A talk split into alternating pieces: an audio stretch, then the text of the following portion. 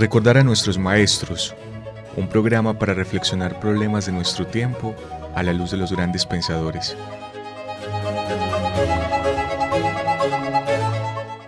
Dirección,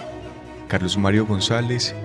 profesor de la Universidad Nacional de Colombia, sede Medellín.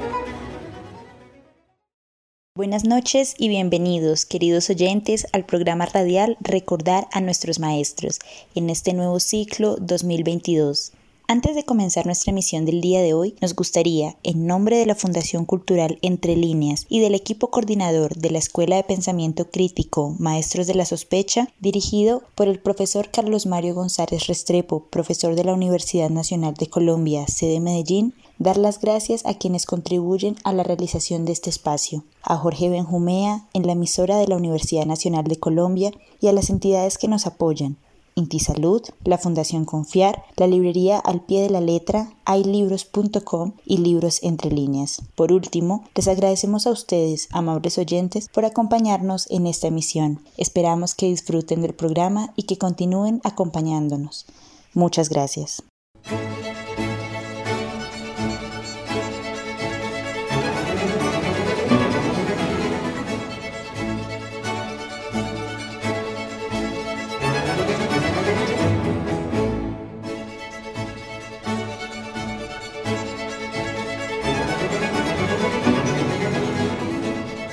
Damos la bienvenida a este nuevo año de programa Recordar a nuestros maestros, bajo la dirección del profesor Carlos Mario González Restrepo, profesor de la Universidad Nacional de Colombia, sede Medellín, y el acompañamiento del equipo coordinador de la Escuela de Pensamiento Crítico Maestros de la Sospecha, por sus siglas EMS. Hemos denominado al ciclo que comenzamos el día de hoy Pensar la EMS. La Escuela de Pensamiento Crítico Maestros de la Sospecha es un proyecto de la Fundación Cultural Entre Líneas, que comenzó en el año 2020 con un proyecto llamado Grupo Internacional de Lectura sobre Stanislao Zuleta y que en 2021 transformó sus objetivos y metodologías para dar apertura al estudio de pensadores que consideramos fundamentales debido a la herencia cultural, intelectual y filosófica que nos legaron. Para contextualizar a nuestros oyentes acerca de los objetivos de la escuela, nada mejor que retomar y recordar los principios bajo los cuales ésta se orienta, en palabras de nuestro director, el profesor Carlos Mario González Restrepo. La EMS se ha constituido como reivindicación de algo que paulatinamente ha ido desapareciendo bajo los poderes cuasi ilimitados del Estado en nuestro tiempo. La posibilidad de que la sociedad civil proponga y ejecute su autoformación en consonancia con lo que avala como necesario y decisivo, y que este proceso autoformativo esté en manos de la propia gente para su diseño, dirección y gestión sin intervención del Estado y sus agentes.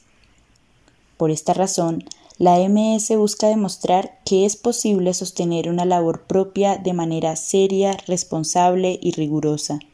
y que estos no son atributos exclusivos de las instituciones educativas oficiales.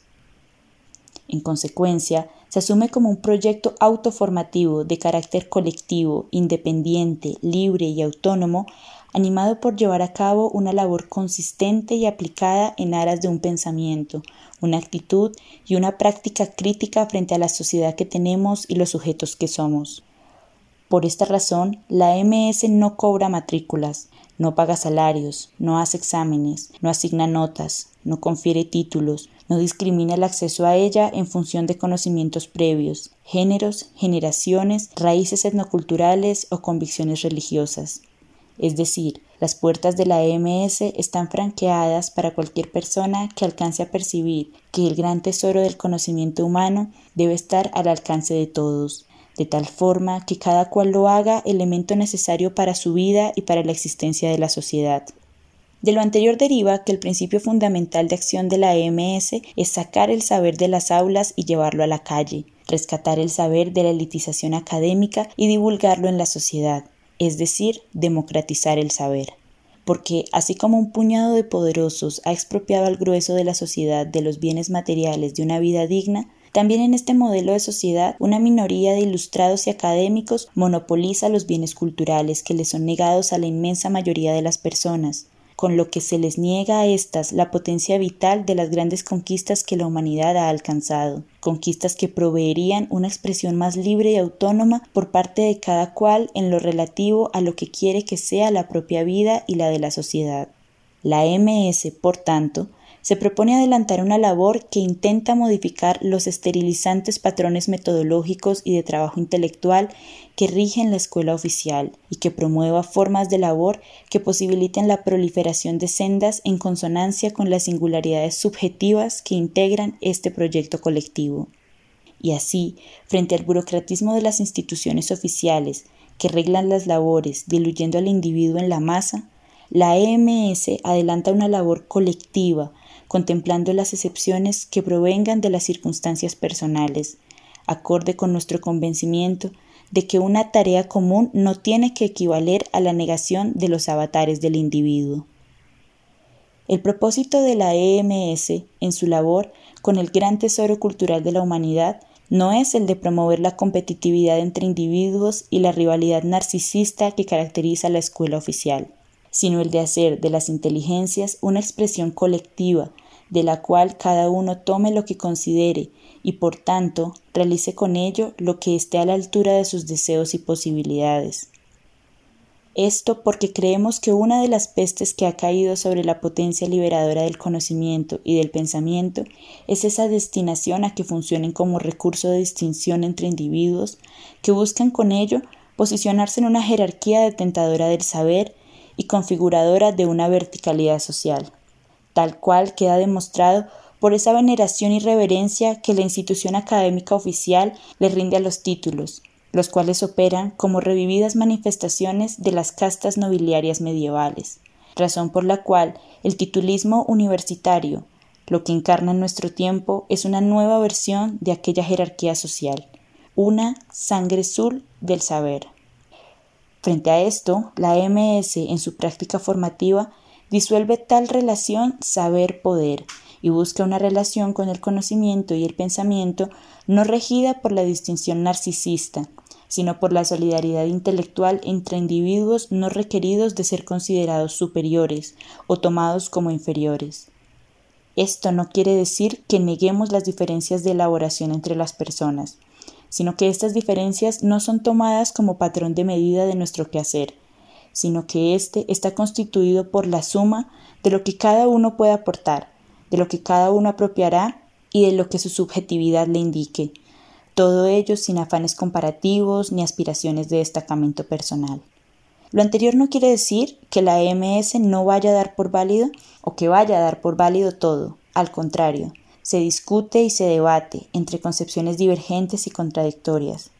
pero se vela porque esto conduzca al mejor esclarecimiento de lo puesto en polémica, y no como lo que lleva a hacer brillar a unas personas sobre otras. Buscamos hacer del conocimiento y del pensamiento un patrimonio de todos y de cada uno, es decir, pretendemos que cada cual aporte lo suyo a la altura de lo que puede, y que lo haga con el ánimo de divulgar entre los demás lo que considera valioso de ser puesto en consideración.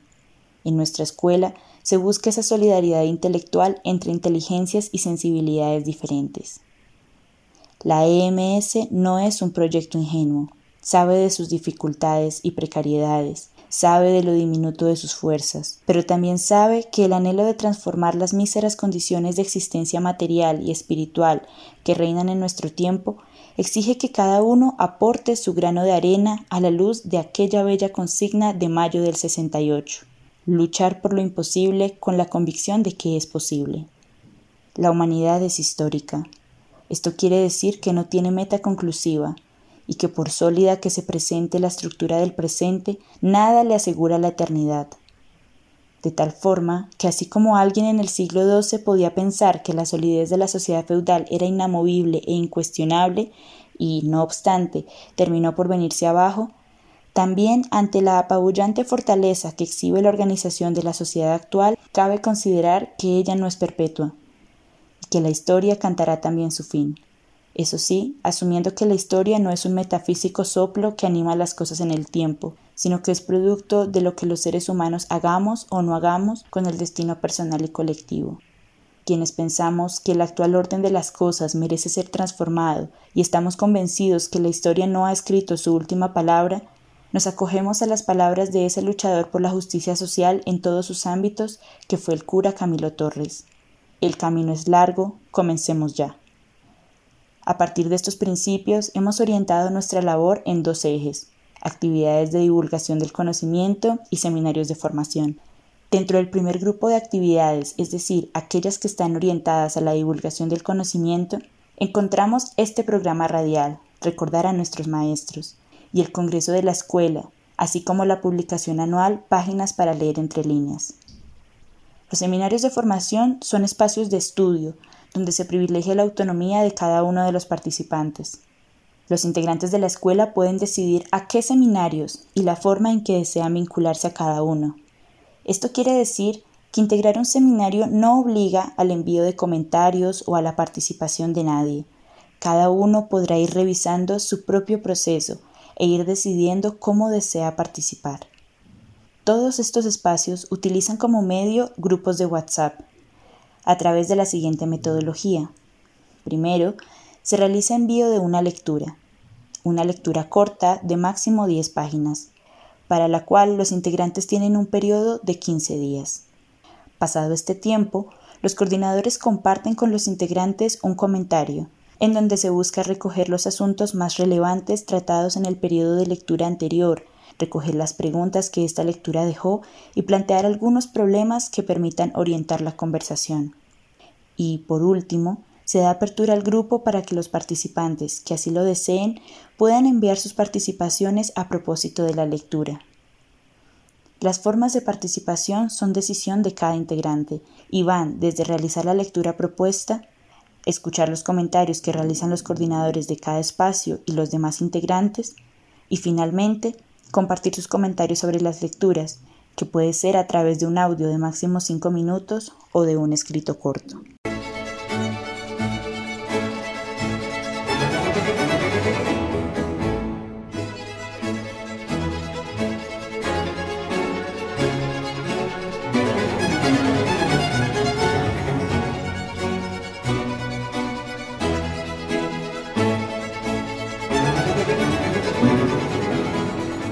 Los seminarios que integran las actividades de formación de la EMS van encaminados al estudio, al pensamiento y a la forma de acercarse al conocimiento, de forma rigurosa y autónoma, de los llamados maestros de la sospecha, es decir, Marx, Nietzsche y Freud, así como del pensador colombiano Stanislao Zuleta. Asimismo, y con la certeza de que el desarrollo del pensamiento crítico implica también el acercamiento al arte y a la cultura, la escuela cuenta con el Seminario de Literatura y el Seminario de Poesía.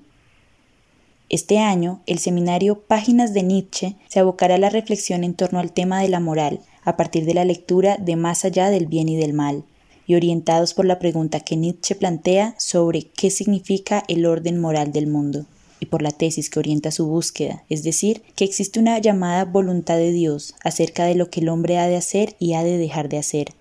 y por tanto hay que buscar algo que está ya dado y preestablecido en el mundo. Esto ahoga cualquier posibilidad de búsqueda. El pensador alemán quiere abrir la posibilidad de pensar y de dudar ante esos valores morales establecidos. La tarea que Nietzsche se propone es descubrir las raíces, como él dice, instintivas de la moral, de la religión y de la filosofía. Pretende desmitificar, es decir, remitir el mito a su fondo de verdad,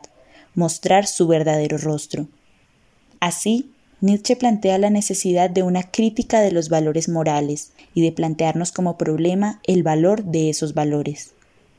Lo que pretende es llevar a cabo la crítica de los valores, pretende rechazar cualquier llamada a los valores trascendentes, declarando los pasados de moda para volverlos a encontrar como fuerzas que conducen al mundo actual. Como afirma Giorgio Colli, el libro que abordaremos en esta ocasión, Más allá del bien y del mal, es un desafío para el lector. Todos, sin saberlo, se sienten provocados. El lector debe aceptar el desafío, el desafío que Nietzsche le plantea y vencerlo redirigirle a Nietzsche el mismo desafío. Hablar de este pensador alemán es siempre dar a entender que se lo ha entendido. Como buen maestro de la sospecha, el pensador alemán nos invita a dudar. Si es que propone una doctrina, se trata de una doctrina que puede combatirse o aceptarse. Pero si no existe esa doctrina, nos lleva a pensar de dónde proviene esa incomodidad que despierta la lectura del libro, ese malestar, ese sentirse escandalizado o juzgado. El segundo seminario es el seminario Páginas de Marx. En el año 2022 abordará como temática el marxismo mismo es decir, que se propone abordar y exponer algunos elementos constituyentes e imprescindibles de esta teoría crítica. Aspectos que más allá de la pluralidad y de la divergencia de interpretaciones que se tengan, tanto en la obra de Marx como en la de otros autores marxistas, son elementos neurálgicos que no se pueden obviar nunca para lograr una comprensión básica de eso que configura el marxismo. La intención es simple y especialmente divulgativa sin desmedro de la rigurosidad que implica la presentación de las teorías y los conceptos que fueron dando forma al marxismo, se avanzarán exposiciones que desarrollen los conceptos, análisis y formulaciones sustanciales, aquellos elementos sin los cuales no podríamos hablar de un pensamiento propiamente marxista. En tanto que el seminario se mueve en una dimensión introductoria, no pretende ahondar ni polemizar sobre algunos puntos que dentro de la teoría marxista son problemáticos y que han sido parte de las discusiones históricas de intelectuales, grupos políticos y algunos revolucionarios que se han reconocido como herederos del marxismo pues estos debates implican precisamente una formación sólida que le permita a quien se interesa por los mismos contar con una comprensión integral del significado conceptual que tienen los términos utilizados, los acontecimientos históricos que le dieron lugar, como los procesos revolucionarios especialmente, y los contextos socioculturales en los cuales se enmarcan los aportes de muchos autores marxistas. Queremos evitar precisamente ciertos facilismos que están en boga ahora, incluso en autores contemporáneos con cierto renombre, que carecen del conocimiento más básico del marxismo y los lleva a adoptar posturas erradas o a emitir juicios insuficientes sobre la obra de Marx y de otros revolucionarios marxistas. El problema no es su legítima discrepancia, que al propio marxismo las polémicas y críticas le han dado forma y le han enriquecido tanto teórica como políticamente sino que en muchas ocasiones las supuestas críticas no son más que difamaciones que parten del desconocimiento, hablan desde la ignorancia, desde el capricho que le adjudica falacias al marxismo, y todo esto por no ser una honesta indagación de aquello a lo que apuntan sus despotricaciones. Es con la pretensión de contribuir a la formación básica de lo que constituye al marxismo que nos anima la temática propuesta para este año en el seminario, intentando tener claro qué es y qué no es el marxismo, para entenderlo, interrogarlo y debatirlo con fundamentos.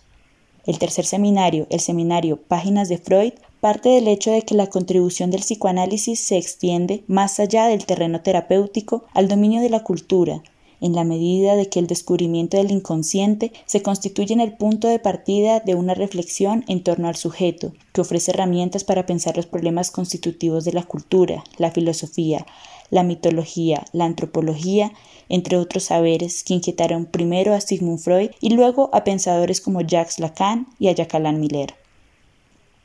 En este sentido, este seminario se orienta a pensar los grandes problemas de la cultura desde las herramientas ofrecidas por este saber, el del inconsciente. Sin embargo, el esfuerzo de pensar los grandes problemas que atraviesan el corazón humano a través de las herramientas ofrecidas por el saber del inconsciente exige un verdadero esfuerzo de comprensión que permite interrogar las hipótesis, los principios de explicación y los conceptos fundamentales sobre los que se erige el pensamiento psicoanalítico. Por lo anterior, durante este ciclo del seminario, se realizará, siguiendo algunos de los textos de divulgación del psicoanálisis elaborados por Freud, una aproximación a los fundamentos de este joven saber que nos sirva para, en el decir de Lacan, seguir extendiendo la peste del psicoanálisis. Para el desarrollo de este espacio se hace necesaria una triple disposición anímica.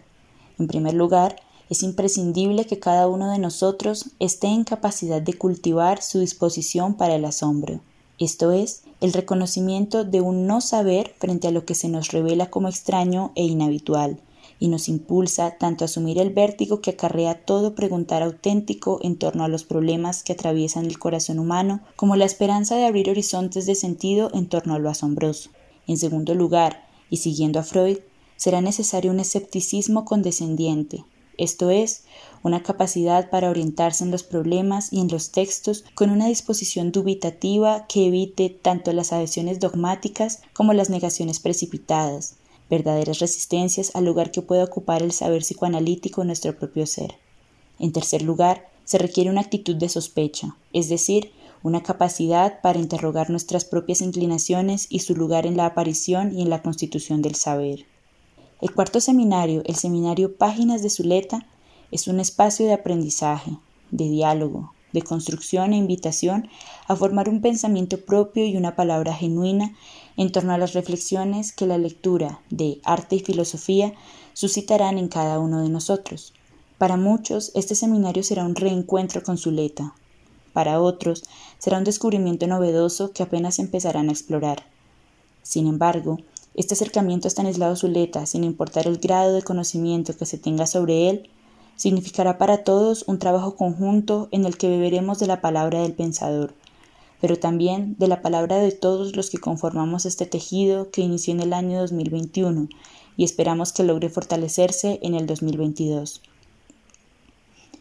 Este seminario continuará promoviendo la reflexión sobre las características singulares del arte, sus posibilidades múltiples, su inmensa diversidad,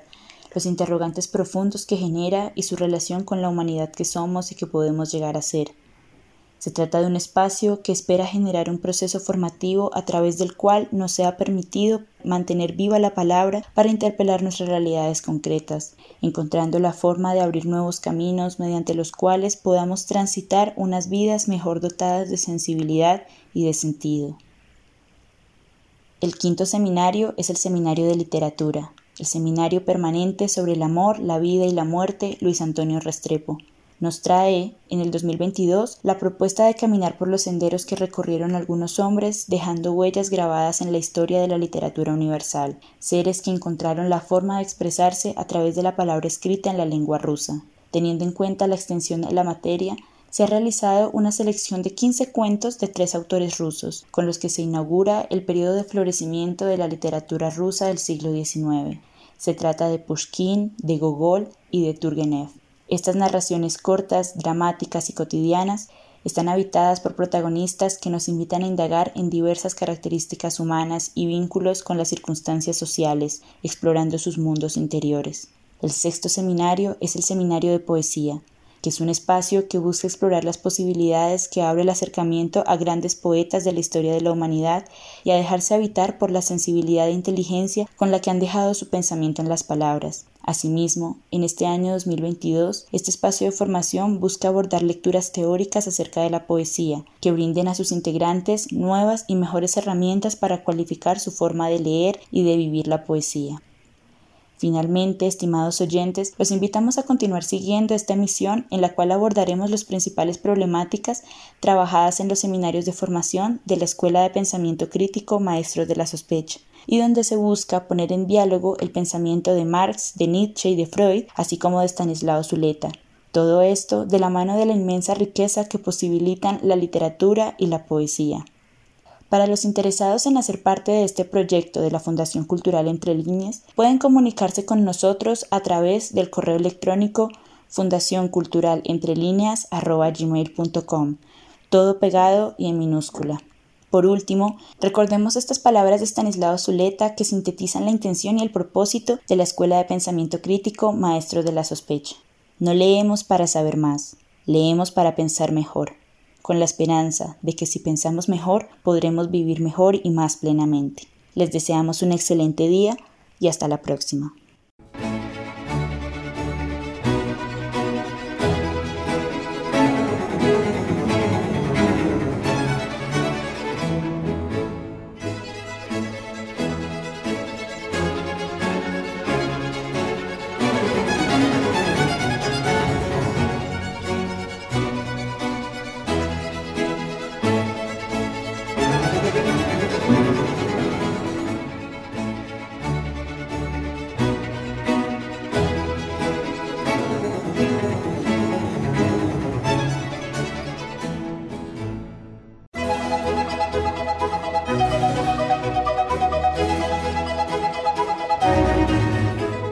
Recordar a nuestros maestros, un programa para reflexionar problemas de nuestro tiempo a la luz de los grandes pensadores.